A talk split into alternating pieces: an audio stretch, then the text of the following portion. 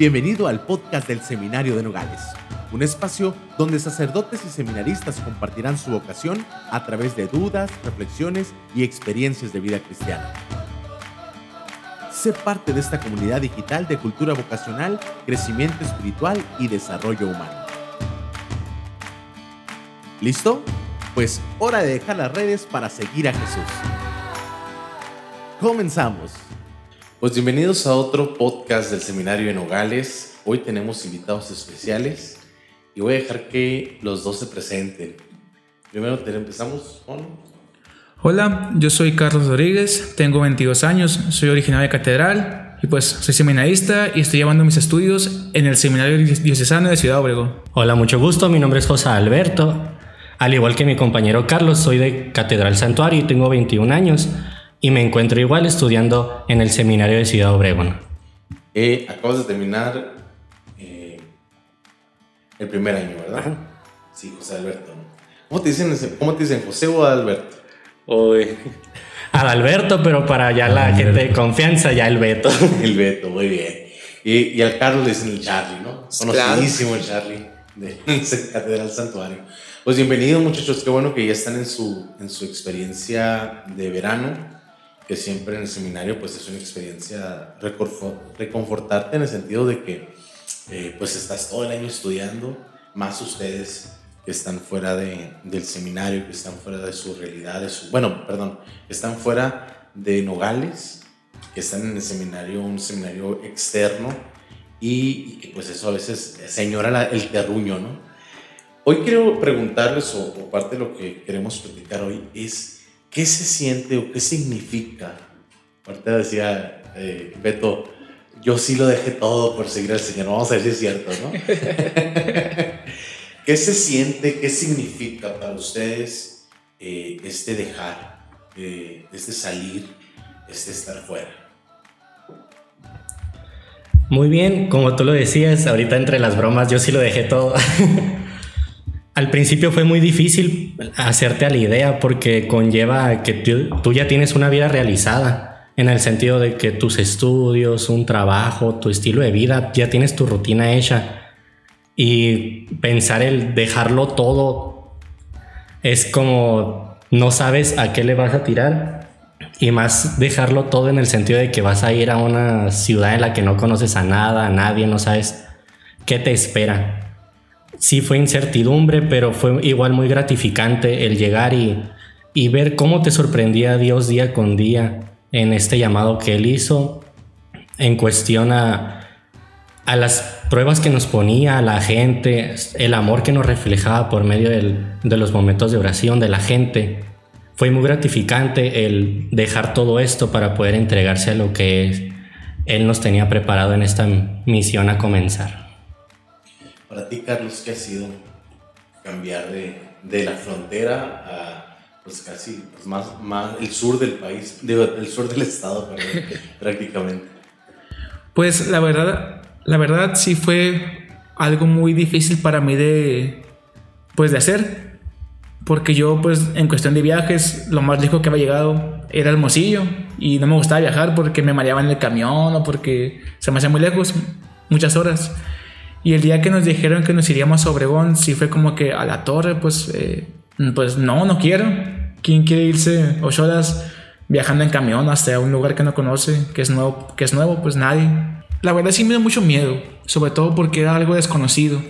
Como te decía, viajar, viajar ocho horas hacia un lugar que no conoces, que es nuevo, pues la verdad sí es muy, bueno, para mí fue muy difícil, muy complicado sobre todo pues dejar mi casa porque yo siempre estuve aquí en Nogales, nunca había ido fuera y menos durante pues el seminario que son ocho años.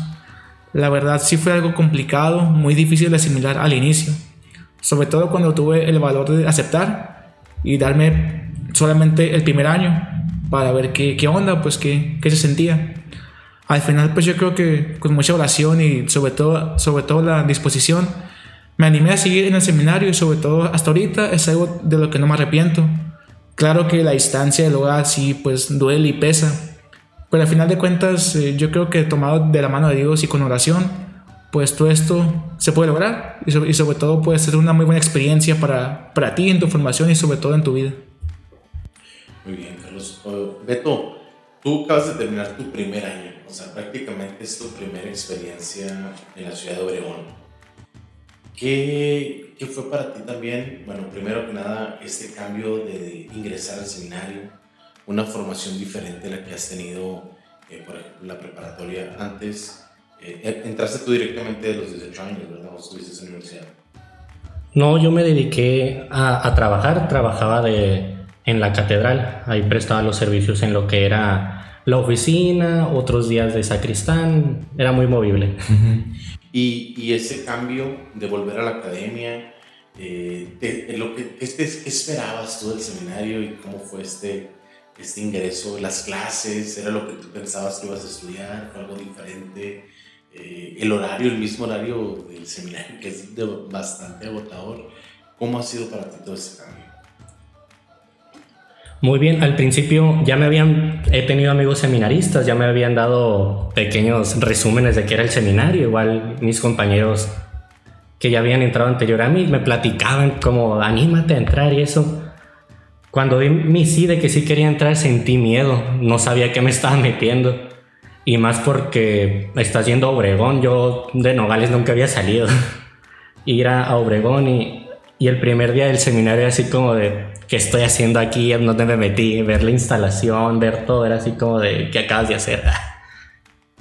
Y analizando, anteriormente de salir hice como un pequeño examen de conciencia, por así decirlo, de cómo había entrado y después cómo había salido. Y hubo un cambio muy interesante porque yo entré con muchas ideas algo diferentes a las como las que traigo hoy. Se puede decir que Dios me cambió bastante en mi manera de actuar, en mi manera de, de pensar, en mi manera de orar. Ha habido un cambio muy radical, tanto los formadores y todos colaboraron para bien. Igual muy gratificante lo que me ha tocado vivir, la experiencia que Dios me regaló de un año de, de estar con Él, aprender de Él y más que nada conocerlo porque fue algo muy bonito el que se, entregarme en momentos de oración y que Él me respondiera con ese amor, tanto en la oración y por las personas que me rodean. Muy gratificante este primer año, muy buenas expectativas fueron surgiendo para mí y muy, muy gratificante, lo único que podría decir.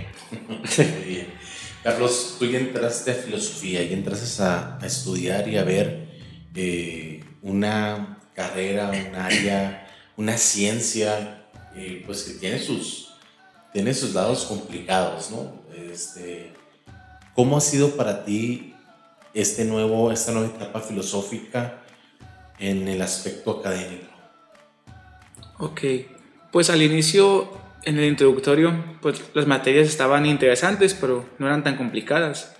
Ya cuando entré a filosofía, ya pues había materias que yo decía, pues a la torre, que a ver si, a ver si le entiendo, pues porque hablaban sobre de, eh, la, pues la filosofía en general, las causas últimas, las potencias, los actos, y yo me quedaba así en blanco de que, pues, ¿qué es eso? ¿En qué momento se...? O sea, o sea me quedaba como que, wow, no es demasiado para, para comprenderlo. Al inicio sí me costó, pues, algo sobre buscar sobre todo un método de estudio, porque, pues, yo tenía como que un método como que un poquito desparramado, pues, sin, sin organización. Pero ya conforme pasó el tiempo, ya como que vas agarrando un ritmo de estudio y ya ahí tú lo vas mejorando o adaptando. Y al final yo creo que pues al final sí pude comprender básicamente lo que es a grandes rasgos la filosofía. Obviamente todavía me falta bastante por aprender, pero siempre pues abierto a la posibilidad sobre los cambios en el estudio. Y ya en general yo creo que en el área académica yo creo que pues voy bien, no voy tan malo a como yo pensaba que iba a estar, pero al final de cuentas sí, ha sido algo muy bueno, sobre todo muy gratificante para enriquecerme a mí, a mí mismo. Muy bien. Eh, Beto, una pregunta. En este cambio que tuviste de, como decías, tenía una vida de trabajo, a lo mejor muy pastoral o muy de oficina, pero a fin de cuentas dentro de la iglesia pero entrar al ámbito o a mover a la formación del seminario, que tienes tus horas de oración, ¿no? ya en primero ya hacen, ya hacen laudes y ya hacen liturgia, ¿verdad? Sí, ya iniciamos. muy bien. Este, ¿Qué ha sido para ti ese cambio en la espiritualidad? ¿Cómo lo has vivido?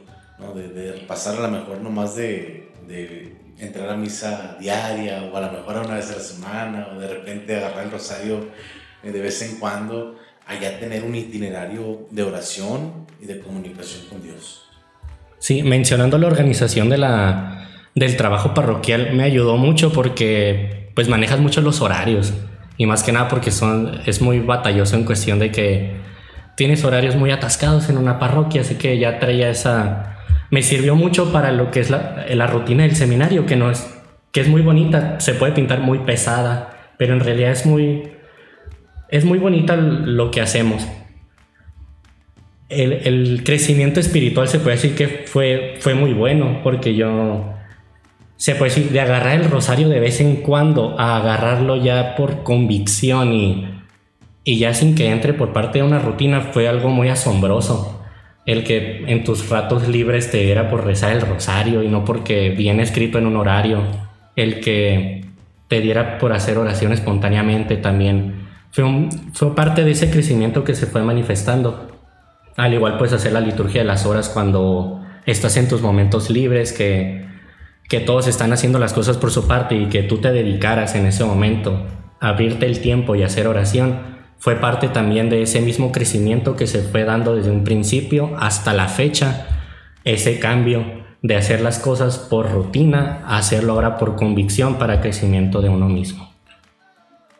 Carlos, para ti, en el aspecto humano, ya tienes dos años fuera de tu casa, que cada vez extraña más a la familia, que también entras a un proceso ya en filosofía de, una, eh, de un desarrollo humano, de un irte conociendo, de un saber tus límites, de un saber eh, también que, que, pues a veces nuestra humanidad eh, pues es muy limitada ¿no? para la respuesta que, que, el Señor nos pide.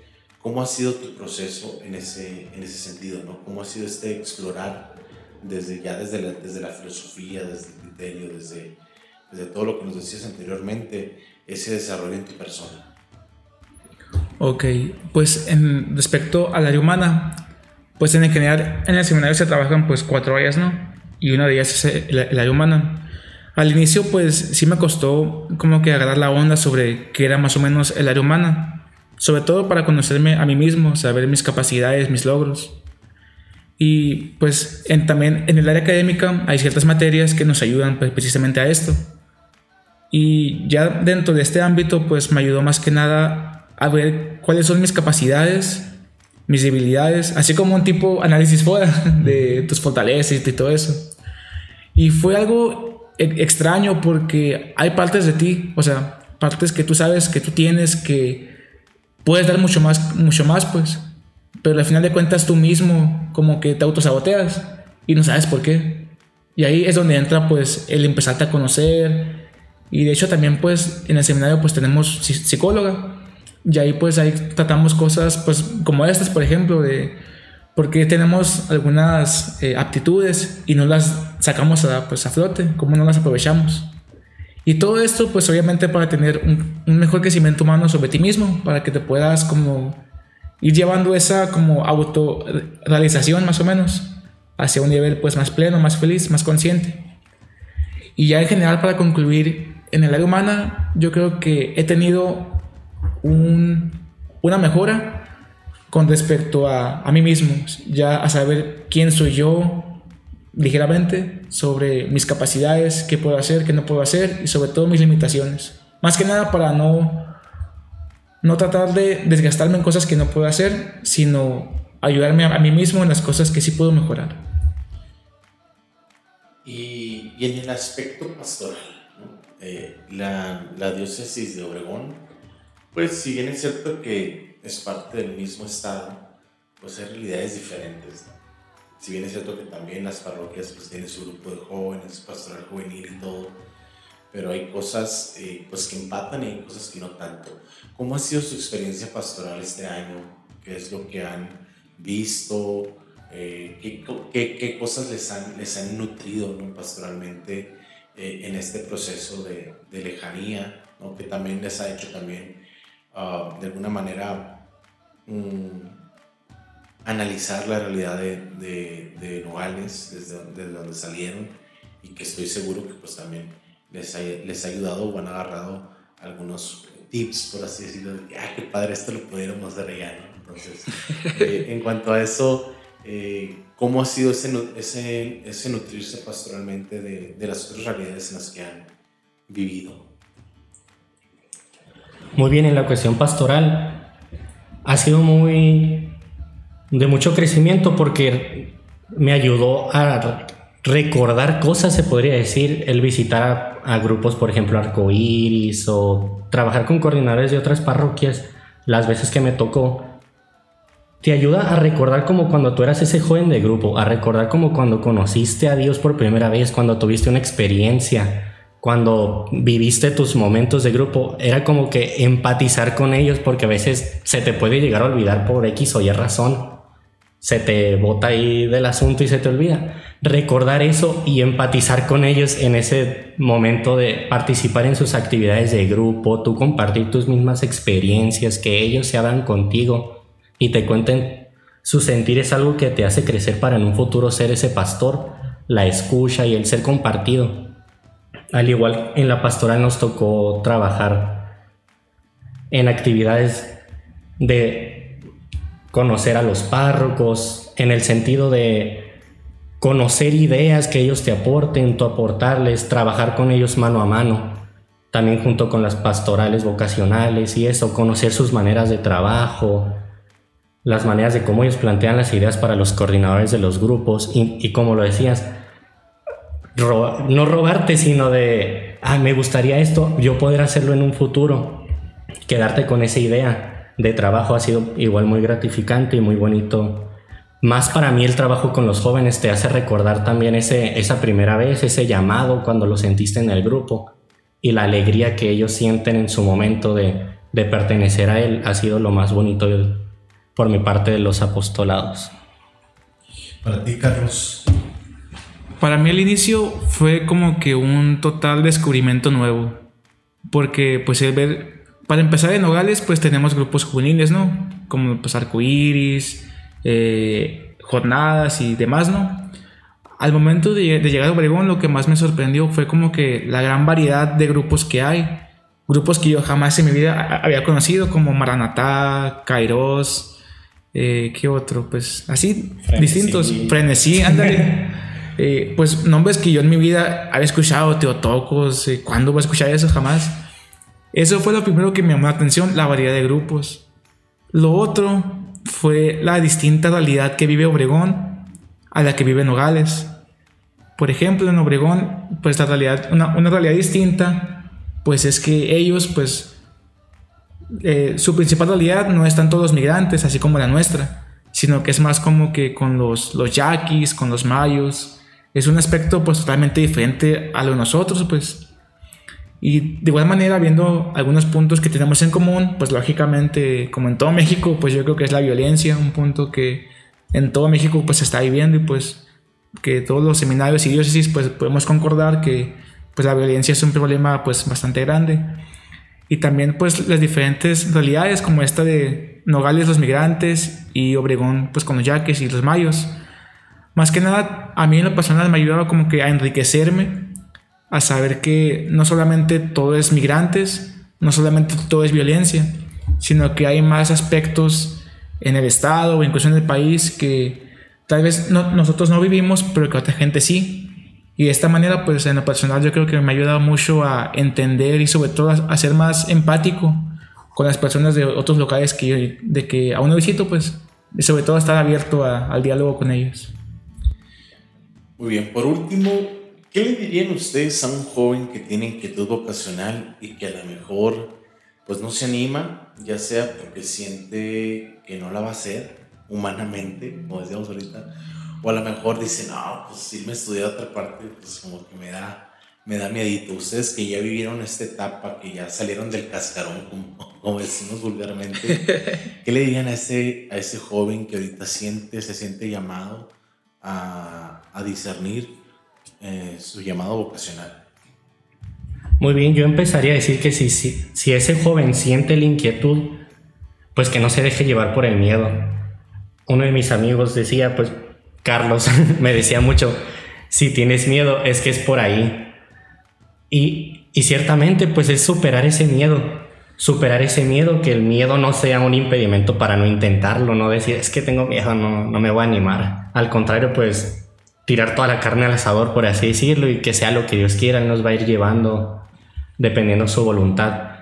igual no, no dejarnos llevar mucho por las ideas que yo no soy apto para el estudio, yo no soy apto para conocerme a mí mismo, para superarme día con día, para hablar con la gente, para, para orar. Pues se puede decir como que ni al caso, pues nos, decían, nos decían en Obregón, Dios es especialista en malos gustos, por así decirlo.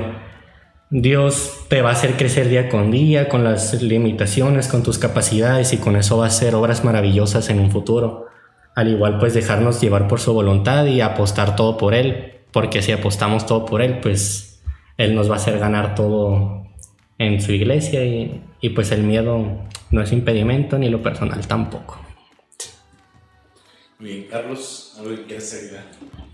pues sí, yo le decía a Alberto que el miedo es normal, porque el miedo, pues, no solamente en la ocasión al sacerdocio, sino en todas, te va a dar miedo. Y es normal, es algo pues común en el, en el, en el hombre, que pues el miedo. Pero que el miedo no sea, pues como decía ahorita Alberto, que no sea tu mayor obstáculo. Porque no solamente es un primer escalón de todos los que va a haber en la vida. Yo pues lo que le diría a un joven sería, si tienes miedo, aviéntate la experiencia, no pasa nada. Como por ejemplo con los grupos juveniles, con los encuentros, que al inicio pues no te gustaban, que decías, no, está muy feo, no quiero ir. ¿Y qué pasó? Vives el encuentro o vas con el grupo y te gusta y te enamoras y te quedas. Lo mismo pasa con el seminario. Al inicio vas a decir, no me gusta, está muy feo, lo que sea. Pero ya que te avientas la experiencia, te enamoras totalmente. Y ya que te enamoras, olvidas la distancia, olvidas tantos obstáculos que tú pensabas que eran muy difíciles, los olvidas, los superas. Yo le diría, aviéntate, vive la experiencia, porque así como no te gustaba el encuentro, ni, el grupo de jóvenes ya te gusta, así mismo puede pasar con el seminario.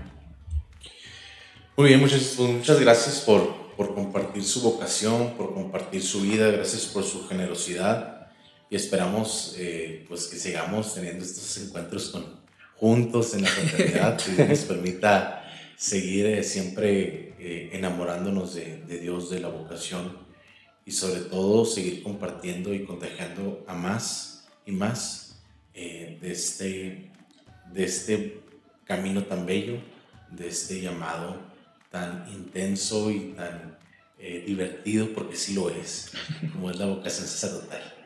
Dios los bendiga y nos vemos pronto. Muchas gracias. Muchas gracias. Nos vemos.